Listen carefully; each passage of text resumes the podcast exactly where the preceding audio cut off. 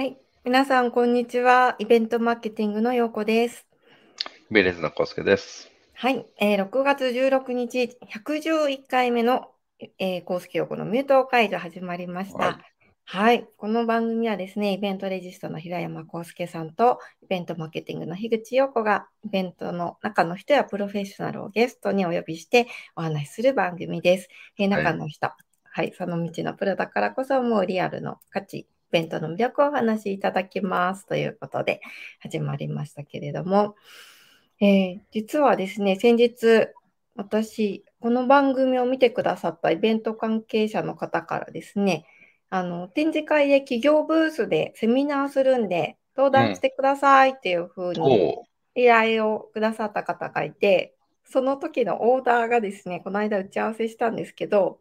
あの、この番組の このゆるい感じ。とにかく明るい樋口さんでお願いしますっていう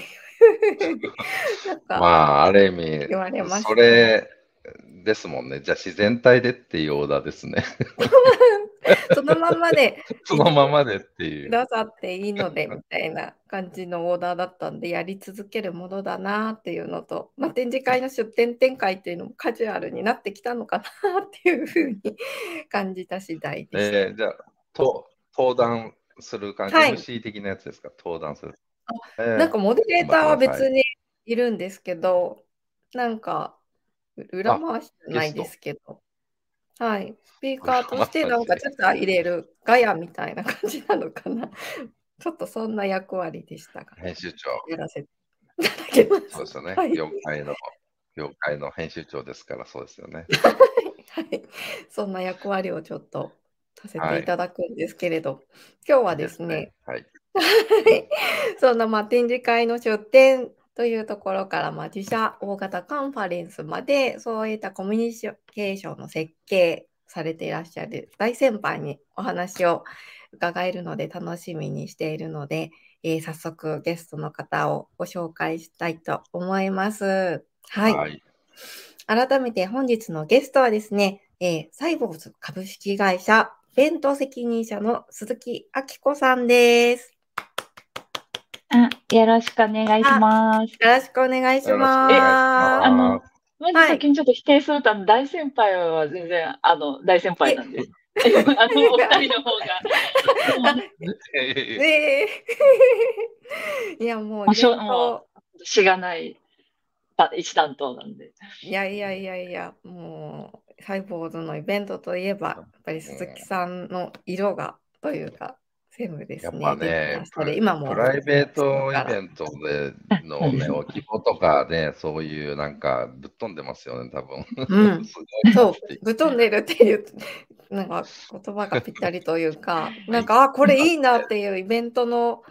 これまでのなんか規制概念を壊していただいた方という意味で私は大先輩と呼びしているんですけれども、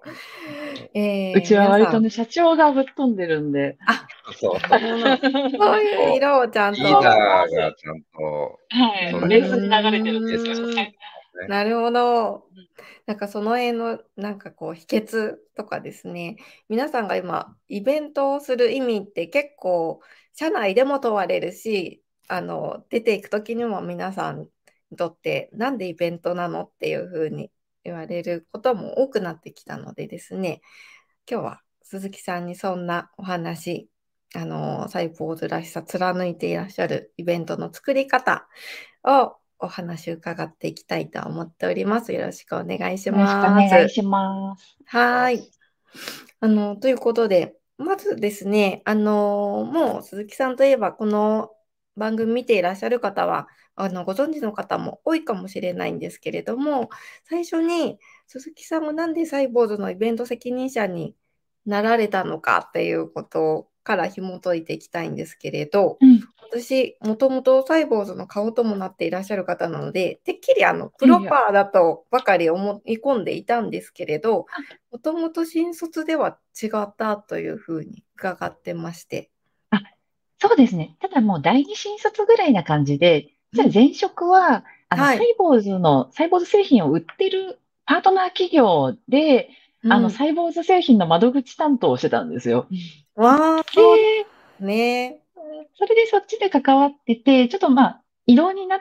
ちゃって、で、あ、なんかもうちょっとサイボーズのことやりたいなと思って転職したので、まあ、なんで社会人生活ほとんどサイボーズのことをやってるというような感じなのが、あんまり今は変わんないかもしれない。ええー、初めはじゃあ、パートナーというか、一緒に作っていらっしゃる側だった。はい、ね、はい。はい。ええー、まあ、あの、もうちょっとやりたかったっていうふうに思われた、うん、そのサイボーズの魅力って、まあ、当時から今までも変わっていないかもしれないですけれど、うん、当初どんな魅力で転職しようっていう思われたんですか？あの、当時、今、あの、キントーンっていう CM とかも出させていただいている、まあ、製品があるんですけれども、まあ、それの前身にあたるような、はい、まあ、デジエっていうプロダクトがあったんですけれども、それが、私、まあ、前職で新入社員で、まあ、それをちょっといじってみて、デジエを使うと、なんか今まで結構エクセルとかメールを駆使してなんとかやってた仕事が、すごいなんか簡単になんかシステムが作れちゃったんですね。で、私あの、学生時代一応、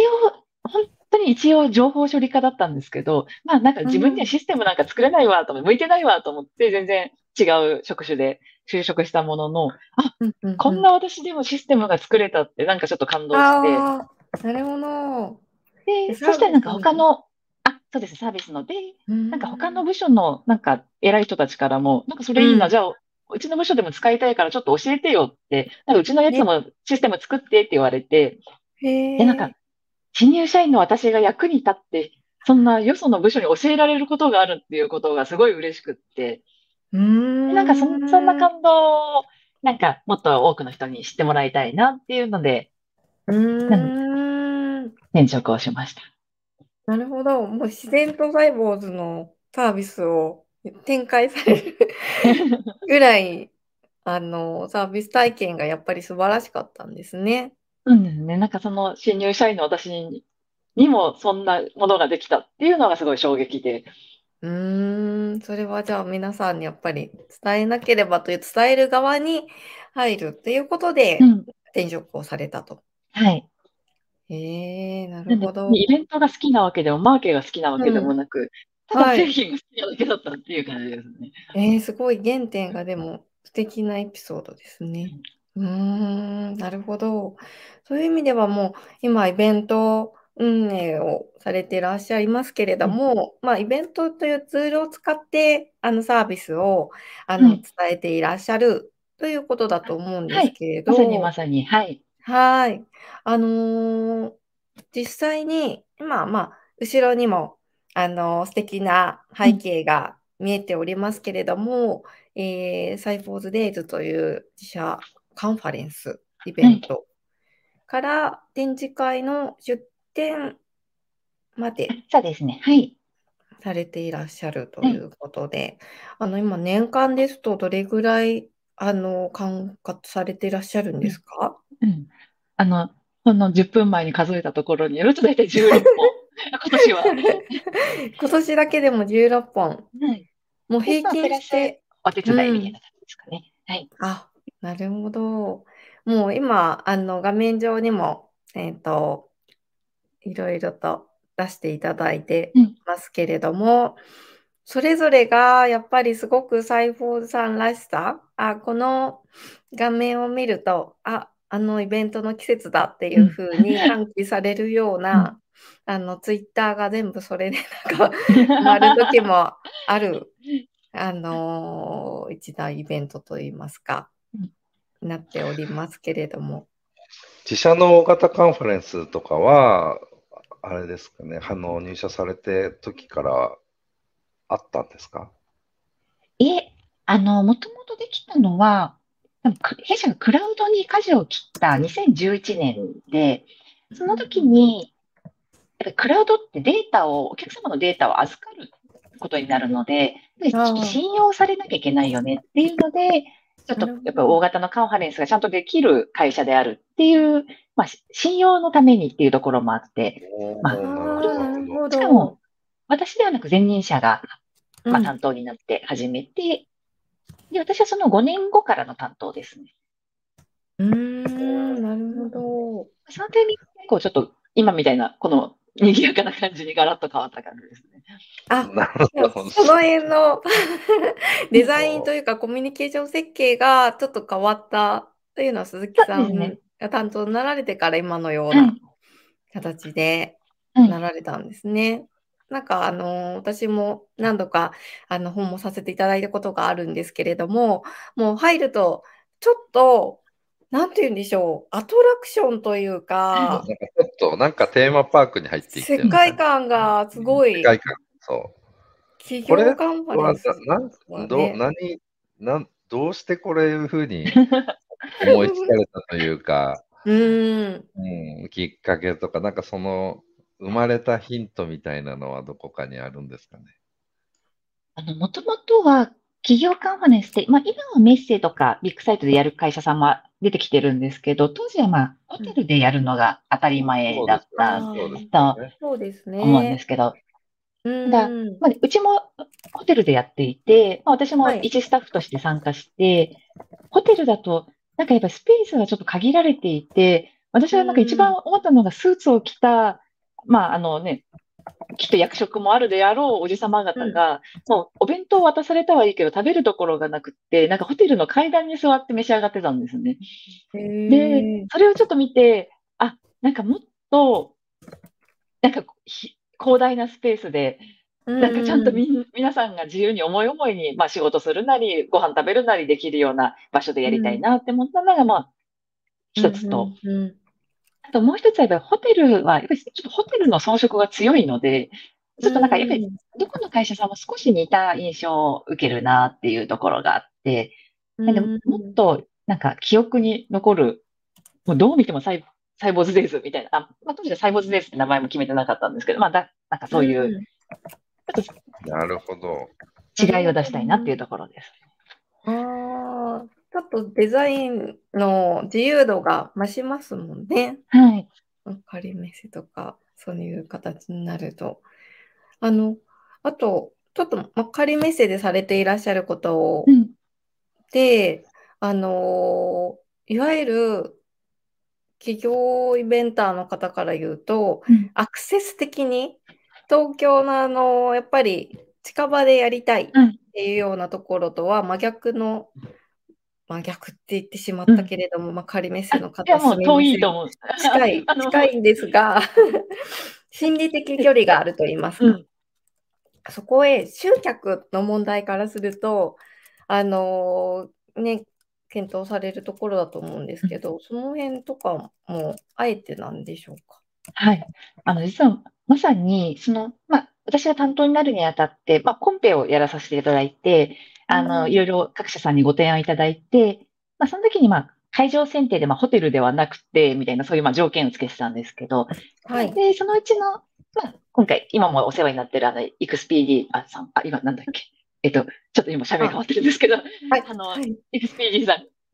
ご提案いただいたのがマス幕張メッセで、まあ、それを持って、まあ、4社3分の提案を持って青野に、まあ、ちょっとこういう感じでご提案いただいてますって言った時に、真っ先に青野が、いいね、幕張遠くてって言ったんですよ。で、えー。そういいと青野はむしろ遠いっていうところを一番いいと思って、で、えー。それなんで、なんでかっていうと、まあ、遠いと、そうそう帰れないと、やっぱり、ああの、はい。海外カンファレンスとかって結構1日とかむしろ3日間とか過ごすじゃないですか。まあ、例えば、AWS さんのイベントだとラスベガスまで行ってとか。そうですね。海外カンファレンスの考え方ですね。はい。なので、幕張からその基調講演だけ聞いて、まあ、お帰りになられるんじゃなくって、まあ、一日通じて、展示エリアとかいろいろうん楽しんでいただける、その滞在型のイベントができそうだから、ぜひ幕張、遠くていいね。ゆくゆくはもっと遠くてもいいかもね、みたいな 感じで、うーん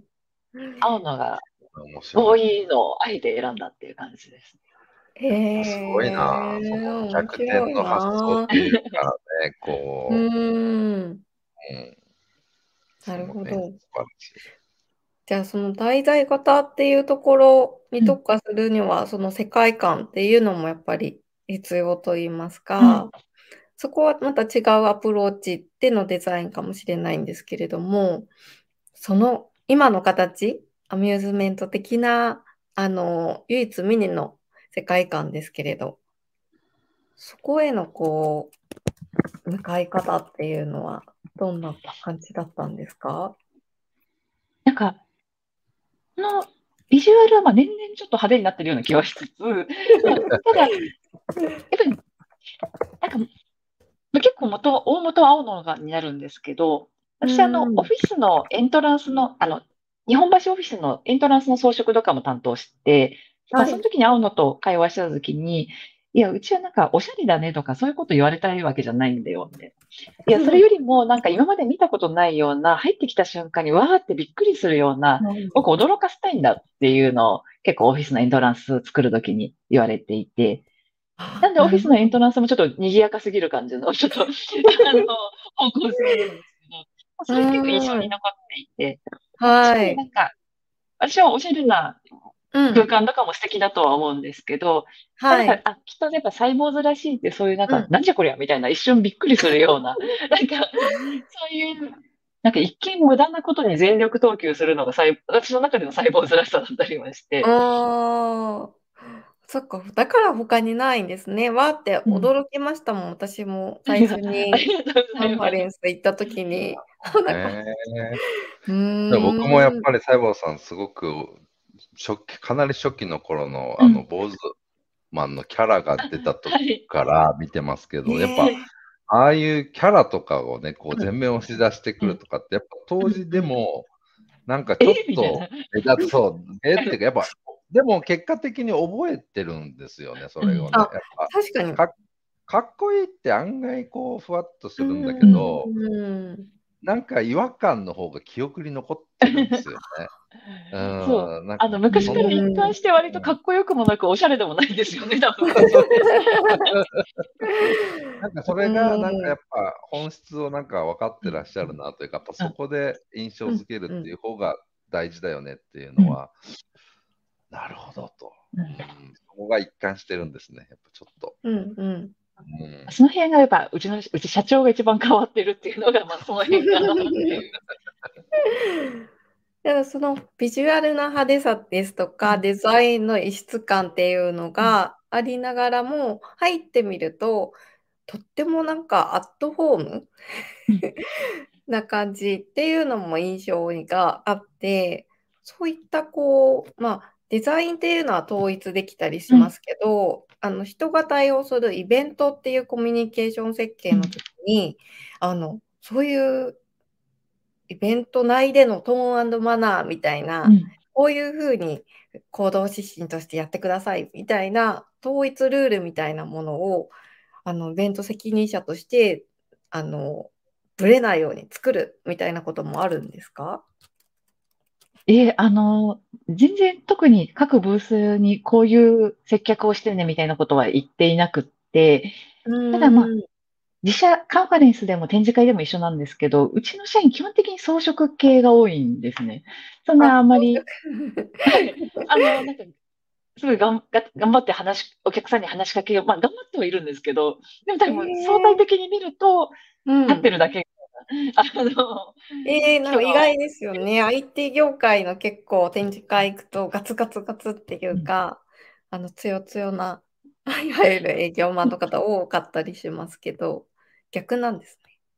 うんもうちょっと展示会の話に移っちゃうんですけど、むしろ結構、私は昔それを悩んでいて、なんで、ま、周りの皆さんはすごい強強なのに、うちは3時になると疲れちゃうんだろうみたいな。もう5時にはそろそろ帰りたいねぐらいな感じでなっちゃっていて。いや、もうちょっとなんかチラシの一つでも配れないかなとは思ったんですけど。うんうんうん。名刺をもらうとか、チラシを何枚配るとか、そういうふうな KPI ではないってことですかね。そうですね。まあ、昔のうち、インサイドセールスもなかったので、うん、まあ、あの、展示会で、特に今だとやっぱり CM やってて、キントンって名前は聞いたことあるけど、何ができるの？みたいな方たちって結構多くいていただいているので、そういう方たちに、いや、キントンってこういうものですよっていうのをちゃんとまあお伝えする場みたいなところはやりつつ、ただそれを自分たちからあんまり捕まえられにいけないので、まあ、お客さんの方からあ、ここの話聞いてみたいなと思ってもらえるように、まあ、いろいろ設計しているっていう感じですね。うん。じゃあ、そういうトンマナみたいなルールがなくても、うん、その、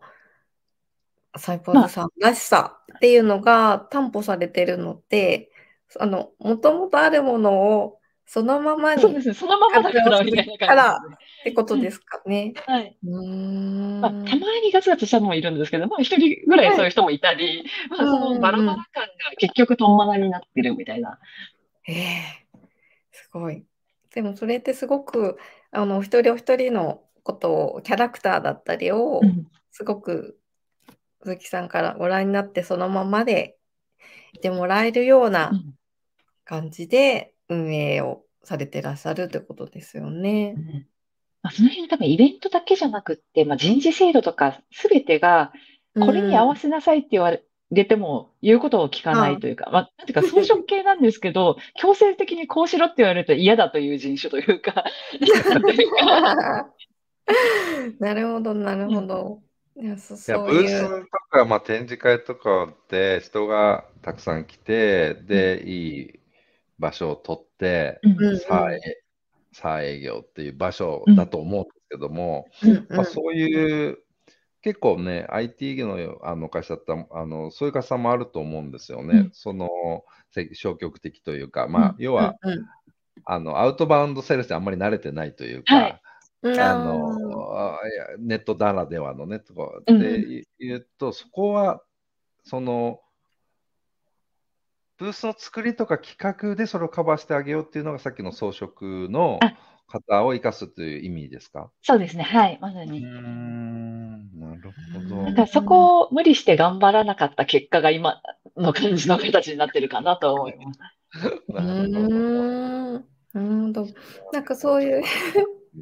展示会の使い方っていうのも、なんか逆に言えば、その同じ教会の中で、うん、競合さんも多数いらっしゃって、うん、どう個性を出すかとか、印象をつけて帰っていただくかっていうのの場でもあると思うんですけど、うん、逆にそその形が構想しているというか、なんか、そうですね。今の展示会的のガツガツ系だったりとか、キャッチがすごく多かったり、はい、チラシ何枚配るかみたいなところで KPI を重視した運営っていうのが多いかと思うんですけど、はい、その中では逆張りと言いますか。はい、なんか逆に張ったというよりはそのままでいたらなんか逆だったみたいな。逆だったみたいな感じ。なるほど。なんかそういう中で言うと、あのコロナ禍でも展示会出展されてた時に、うん、あの印象深かったのが、あのこたつを置いて 漫画を読んでるっていうのが、うん、これです。よ。これは衝撃的だったんですよね、私あの ここれはっていう。でも、うん、これはいきさつとしては、はい。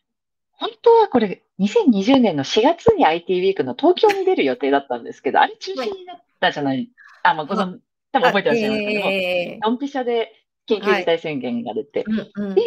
まあ、どこに延期しますかって言われて、じゃあちょっと大阪に延期しようかって言って、まあ、延期したんですけど、そしたら大阪のこの時緊急事態宣言が出ちゃって、で、まあ、リードさんもこのと頃にはもうすでに強くなってて、もうやりますっていう形だったんですけど、はい。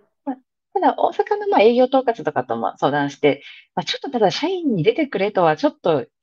言えないかなっていうことになって、はい。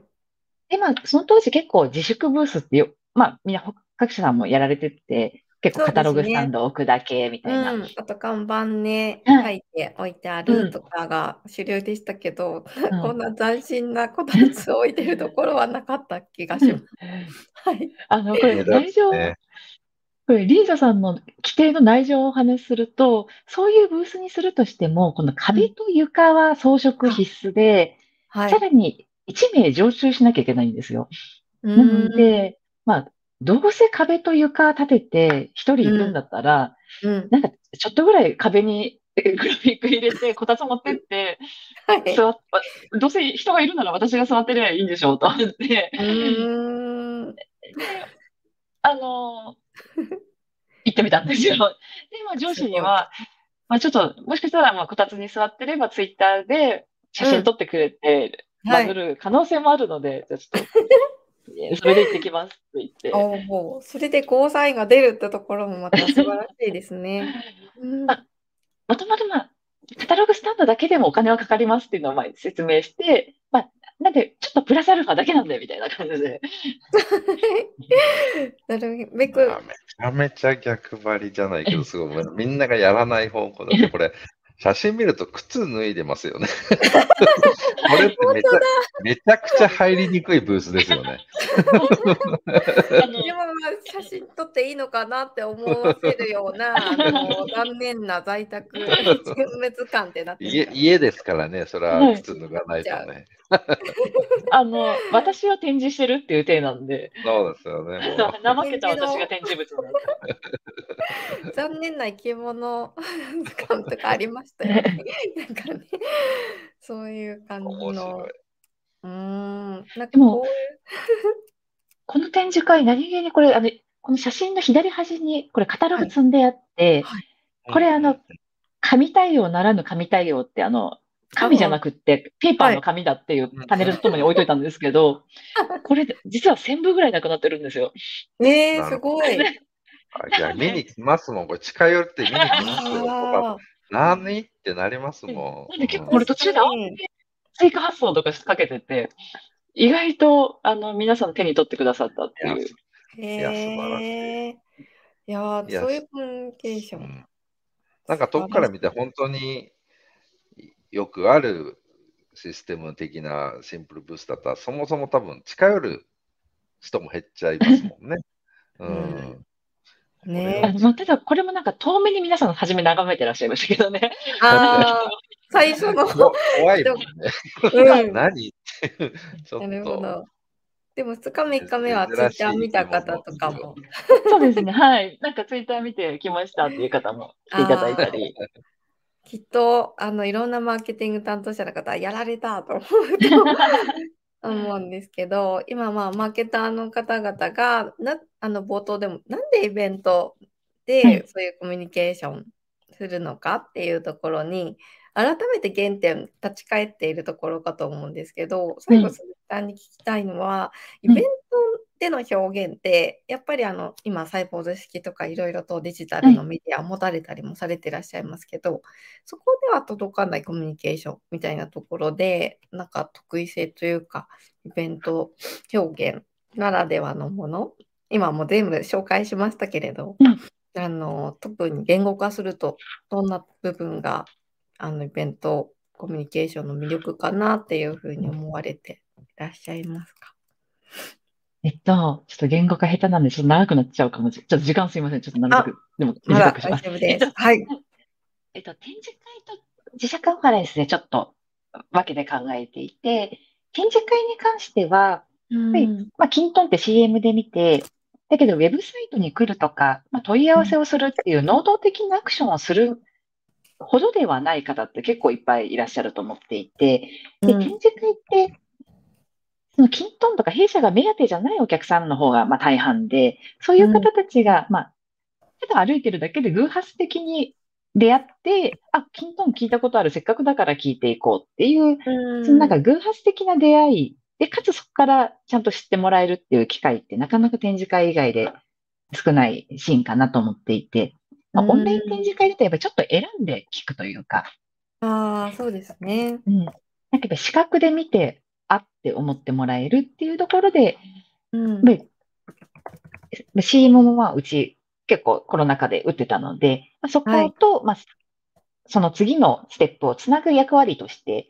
やっぱりリアルの場ならではのやっぱ良さがあるかなと思ってます。で、はい、自社カンファレンスに関しては、やっぱりこれコロナ禍ですごい考えたんですよ。やっぱりうち、あ、うち行ってなかったんですけど、コロナの間もずっとリアルでやり続けた、あの、強情なイベントです。なんでリアルで決断したかというと、はい、うち、あの、パートナーさんがすごくいっぱいいて、サイバーズデイズって何が、やっぱうちの施策の中でも特徴的かと思うと、7、80社のパートナーさんと一緒に出に、まあ、出店、出店しているというか、まあ、その展示エリアを設けていて、はい、で、キントンの価値も、キントンにいろいろ欲しい、いろんな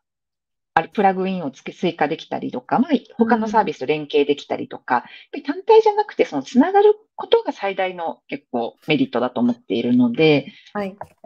それが表現できるのって、やっぱりこのリアルの、このずらっとみんなが一斉に並んでて、で、その場で相談もできるっていうところが、やっぱりそれがオンラインでやろうと思うと、ちょっとオンラインブース、あの、いろいろソリューションも見たんですけども、うん、なかなか再現、私にはちょっとできないなと思って、うんうん、ちょっとコロナだけど、なんとかやろうとずっとリアルでやってきていて。うん、なので、やっぱりその、うちはエコシステムがあるから、あって、それをアピールしたいからこそ、うん、リアルの場に結構こだわってるっていうのがあるかなと思います。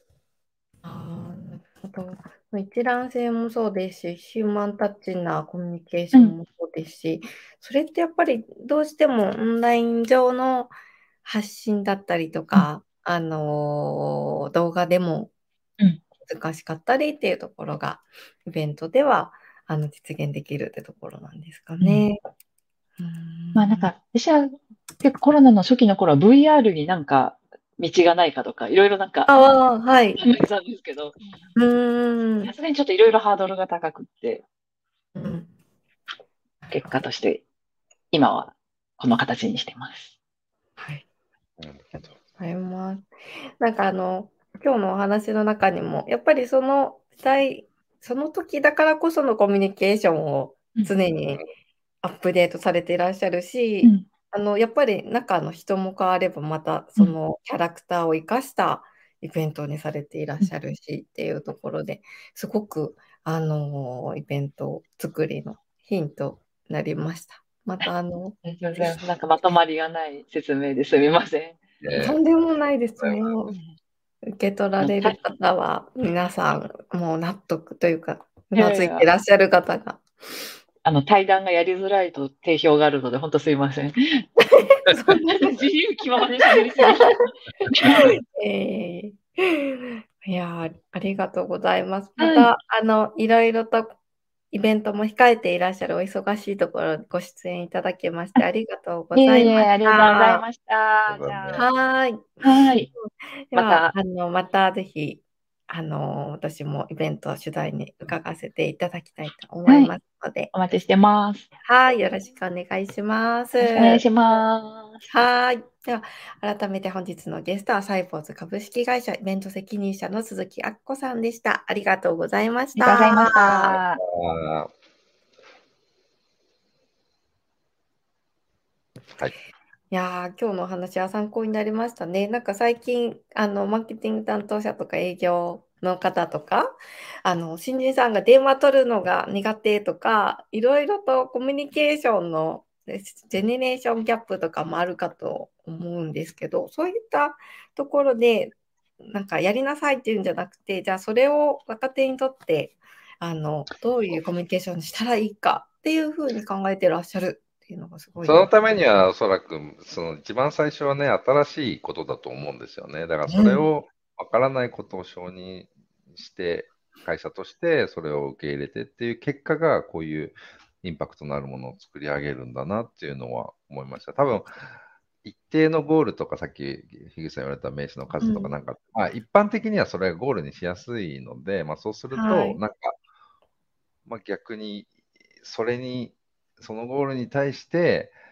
突き詰めてやると、一般的な、まあ、見た目はよくある形のカンファレンスでやるのが、多分一番失敗がないというか、正しい、ある意味正しいやり方なんだけど、はい。わかんないから、わかんないからって、さっきのね、会場遠いっていうのを、はい。違う視点で見たら帰りにくいみたいな、それ新しい視点だなみたいな。ファンがいろんなところで、でもそれってやったことないから普通怖いですよね。でもそれを、そうですね、うん、チャレンジした結果、いいものになるっとか、まあもちろん失敗することもあるでしょうし、でもそれをやらなかったら分からなかったみたいなところを、なんかイベントやるたびにそういうチャレンジ要素を入れていくと、なんか一気にあそこのね、サブスのあのイベントぐらいまでやるのなかなか大変かもしれないけど、なんかちょっとそういうルールを外すというかチャ、チャレンジをなんか入れていくと、個々のイベントもいい成長するんだろうなと今日思いました。そうですね。本当になんか最適化の本当にすごくいいヒントになったなというふうに思います。